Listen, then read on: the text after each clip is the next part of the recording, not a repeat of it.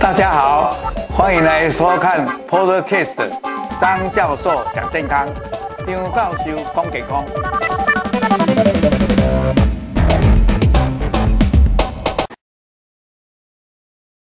各位大家好，那么我们进入另外一个新的单元，因为我们大家知道，我们一生当中大概有三分之一没有，也有四分之一都在睡觉。那睡觉这个事情，睡眠就很重要。那因为有睡眠障碍的人还不少，所以我借这个机会来跟大家探讨，哎，我们对于睡眠有什么认识？好，好，所以我的题目叫做“睡眠知多少？不多不少，刚刚好”哈。好，那当然第一，我们就要讲睡眠障碍是是现在哎国内和国外的情形是怎么样。那第二个就我们探讨为什么会失眠哈，还有长期失眠引爆了哪些病啊？哪些病会比较容易失眠？这个是一个互为因果。有时候一些是病了才症状里面有失眠，有些是失眠了长期常常失眠，反而会影响哪一些疾病会多一点。那最后我们也探讨一些诶跟健康有关的，也就是说你要睡多少啊？你能不能午睡？这些事情，我借这个机会来跟各位，诶，来探讨一下。那么，根据台湾的睡眠协会的统计，每五个人就有一个人是睡不着或有睡眠障碍。那现在的睡眠失眠的人口有四百多万，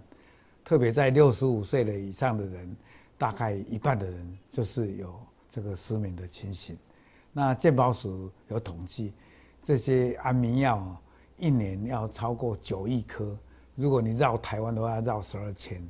那我最近我个人是因为是看乳癌的，所以有很多乳癌的病人，即使他们到后来治疗好了啊，在这里追踪的时候，他们反而不担心疾病，老是跟我讲说：“诶，先生啊，你有什么爱困的话，我吃一下，我拢困不去。”所以我才晓得说，诶，除了癌症的病人。其他相关的病人还很多，都是因为有睡眠障碍的问题来要求要药物治疗。那睡睡觉睡不好，就会影响很多生理上、心理上的负担。有时候你长久这样没睡的话，可能呢你内分泌就失调，自律神经就不好，记忆力就减退，大脑的功能也衰退了。还有心脏血管疾病又产生，甚至于有时候会焦虑，或有时候会忧郁，真的会影响我们的生活品质。那睡眠有五个原因，第一个就是身体上有疾病，比如说你有心脏血管疾病或糖尿病，或者诶忧郁症或者焦虑这些。那再来一个就是情绪压力，就是你可能有考试的压力，可能你有工作的压力。甚至于你有升等的压力，甚至于你有其他诶夫妻感情或家庭的因素的压力。再来一个就是生活习惯，有的就是夜猫子，有的就是睡觉前就是要猛吃猛喝，吃宵夜，或者生活习惯会造成睡觉睡不好。还有还有一种人就是昼夜的这个节律，有的就是说白天打瞌睡，晚上好像睡不着。就是不照我们这个昼夜的节律，在二零一七年诺贝尔奖得主就是在讲这个昼夜的节律。它虽然是从果蝇的，但是印证到说人或者一些动物是跟这个地球的昼夜有关。哎，白天就是交感神经比较旺盛，晚上就是副交感神经，所以它有一个昼夜的节律。当然不是完全契合，不过就是一暗了，一。晚上来临了，就是要睡觉，这个节律啊，其他可能还有其他的因素，可能是诶一些外在的因素，这些比如说诶你是时差啦，诶去美国，然后昼夜的节律差，这个就是其他的因素。那我们就来谈这个身体的因素，第一就是心脏疾病，心脏疾病因为你有时候胸痛、胸闷或者心跳跳的不规则，甚至于诶头痛、头晕、呼吸困难。就造成相对睡不好，还有呼吸道，小的是感冒，呃，大的是呃肺发炎、鼻塞、流鼻水，甚至于我等一下会特别一章来讲跟呼吸有关的呼吸中止症，因为本人也有呼吸中止症，我会在第三堂课来介绍一些怎么样做生理监测。我觉得，诶、我们国内的这家公司，它的做的这个生理监测有包括呼吸的、睡觉的，还有你的活动量，甚至于你心脏的节律，还有你的交感神经的，根据这些把它综合研判的。交感神经跟副交感神经怎么样的分布？他们有这种诶生理监测，我也会借这个机会跟各位讲。当然呢，还有一些胃部的毛病，比如说胃溃疡、胃食道逆流，那你就是诶，安尼心肝做做，啊那都想病，胃酸的嗝出来的睡不着，啊都爱垫的枕头很高，这种都是会有。还有骨骼肌肉，当然有当下你关节的疼痛、退化性的诶关节炎。还有一种就是人家的所谓的年纪大了，失智啦、中风啦、帕金森啦、阿兹海默啦，这些有。那当然老年的时候，诶，老人家有人讲白天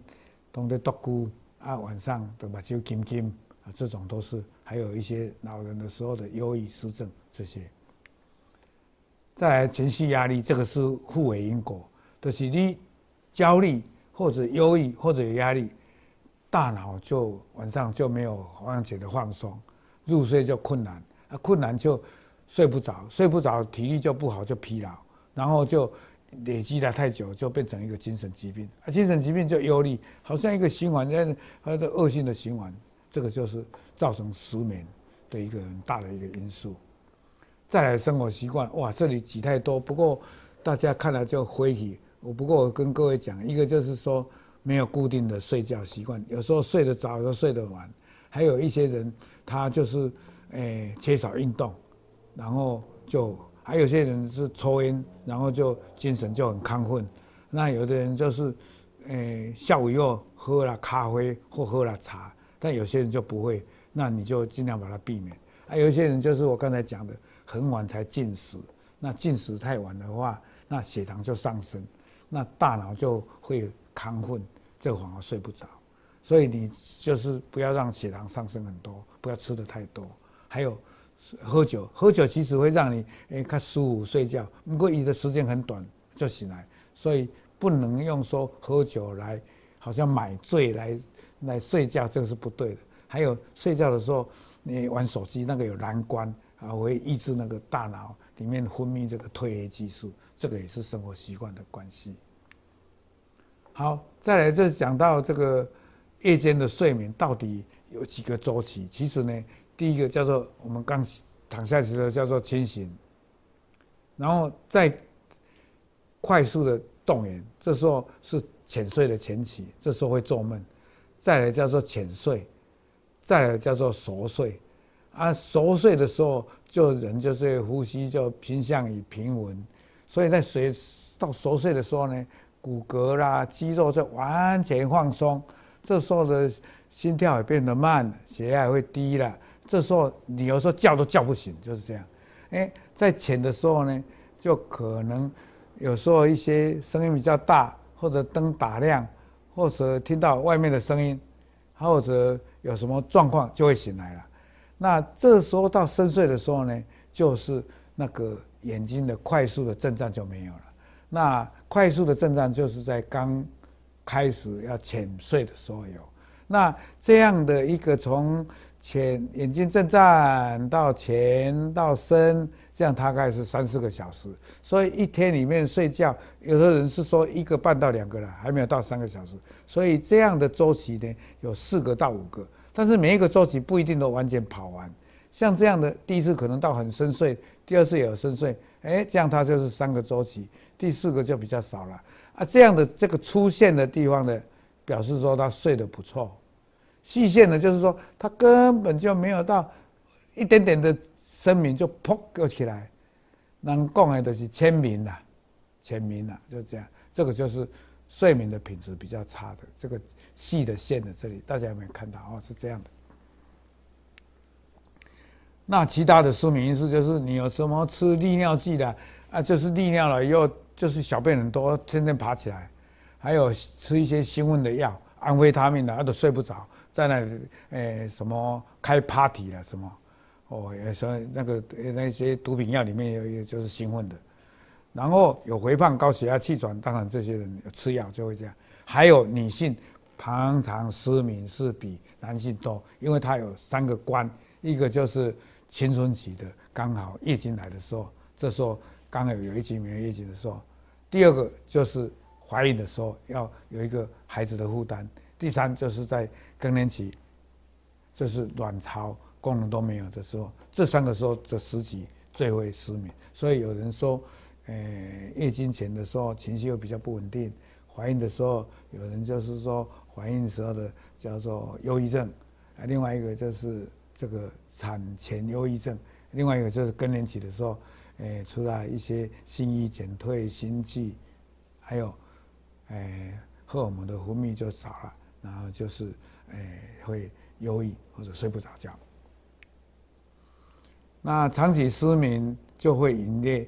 有的你本来是没有这些病哦，但是因为失眠以后，你就可能会内分泌的代谢不好啦，肠胃道的疾病就产生了，精神疾病了，脑血管疾病了，心脏血管疾病了，还有失智症就会产生。有人还说睡眠不足会导致哎乳癌。而且，如果你得了乳癌，你还是睡眠不好的话，那个乳癌的预后会比较差。好像大肠癌也有这种情形，所以这个也有一些论文，虽然不多，不过大家现在常常在讲有癌症的病人治疗的时候也好，追踪的时候也好，或者他已经好起来了，还是要强调要有优质的睡眠，睡眠要充足，就是这样，让他虽然得了癌症，还比较不容易复发这样。那么中午要不要睡觉？哇，这个就是争论。后来才晓得，一个礼拜不能超过三次的睡午觉那么多，而且一次不要超过六十分钟。如果你每天都睡午觉，而且超过六十分钟的话，你会导致血管疾病会增加百分之三十四哦，甚至于死亡率还比较高哦。所以这个就很重要。所以提醒大家，午睡不要变成天天有啊，一次不要超过六十分钟。我困了都好啊。无你等到暗时也困不去，睡太久，刚才讲的，晚上也不能说啊，我睡越久越好，不是，大部分来讲，以前都讲八个小时，其实现在讲七个小时还是最好的。那随着年纪越大，可以变成六个小时、五个小时没有关系，超过八个小时也不好，小于六个小时也不好，就六到八这个中间，老人家可以稍微五六个小时没关系。睡太久，反而心脏血管疾病增加百分之三十五到四十，而且跟肥胖、糖尿病、癌症都有关系。所以最近的研究就是不要睡太多，也不要睡太少，更重要的要早一点睡，一定要在十一点以前睡。这样的话，才会在松果体产生的褪黑激素会分泌的比较多，这个就很重要。所以睡太久、睡太多，你看我这里也提到了迈阿密大学的研究。那么睡眠的时间如果超过九个小时，可能导致神经的认知功能会降低，然后你的学习能力会降低，你的记忆力会变不好，所以也不要睡太久。那么这里我要特别提到，二零一七年诺贝尔奖就是人就是有一个叫做作业节律。Circadian rhythm，Circadian rhythm，意思就是说，你早上起来六点钟的时候，这时候你的皮质素就会增加，这时候血压就会慢慢的升高，这时候的交感神经就比较强一点，所以你在白天的时候，你就警觉性比较高，然后就是诶注意力比较集中，然后你可以办很多的事情，然后协调力很好，反应很快，然后到了下午的六点，这时候体温最高。到到七八点的时候，血压是最高的时候，然后慢慢你到十点睡觉了，褪黑激素就出来了，然后就是，诶眼睛的快速震颤，然后到浅明，然后到深明，到熟明，然后这时候体温就最低，然后到早上六点就可以起来了，所以这个就是一个昼夜的节律，这个很有趣，就是说，地球。绕着太阳这样的自转二十四小时，既然跟我们人的作业有一个节律的这个调试，所以这个叫做生物时钟或者生理时钟。所以我们要尊重节律，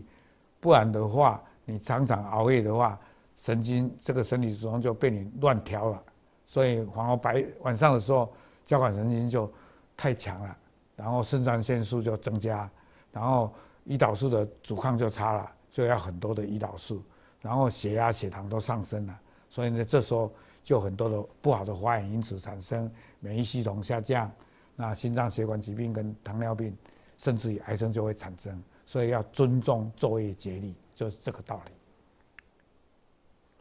那睡眠有两个指标，一个就是睡眠的品质，一个是睡眠的时间。那刚才讲过了，比如说你躺下去三十分钟还睡不着，这样不好；还有你一天起来超过三次也不好。那不是说你睡了四个小时就好，因为你睡了以后起来还是觉得疲劳，也是不好。所以睡眠品质的还有睡眠障碍，第一就是躺下去三十分钟睡不着。啊，睡了以后睡得很浅，他睡眠的品质差。虽然说他说给他睡了八个小时、四个小时，还说很疲倦。还有，诶、睡觉的时候，诶、欸，说梦话，还有，诶、那个手脚乱动啊，梦游啊，这个也都是不好。所以睡不好的时候，就会注意力、思考力、记忆力、判断力就会降下来。所以我们就是要好好的控制这个。特别在孩子小孩子的时候，这个松果体启动这个褪黑激素是最多，所以人家讲说，困几枚大几寸，所以在小孩子的时候，他的骨骼的成长、生长荷尔蒙的成长，都是在晚上的时候比较旺盛。那么睡眠的时候，为什么会把一些肮脏脑内的毒素清掉？因为睡眠的时候，我刚才讲了，就整个放松。然后脑的血压就比较低一点，所以血液就比较冲到，诶脑的就比较少一点。这时候脑的脊髓液就会跑进去，然后在脊髓液就会把一些肮脏的东西带出来。肮脏东西带出来里面最重要的就是一些自由基，还有一些就是叫做贝塔诶电母量的蛋白，就是贝塔 amyloid protein。这种东西就是靠睡觉的时候，哎血压稍微低了。然后身体上的脑脊髓液就会往脑里面去跑，而身体上的血液比诶脑里面的血液就比较少，这时候就会排出废物出来。好，这个就是用这一张那个好，你们看现在里面那个呃那个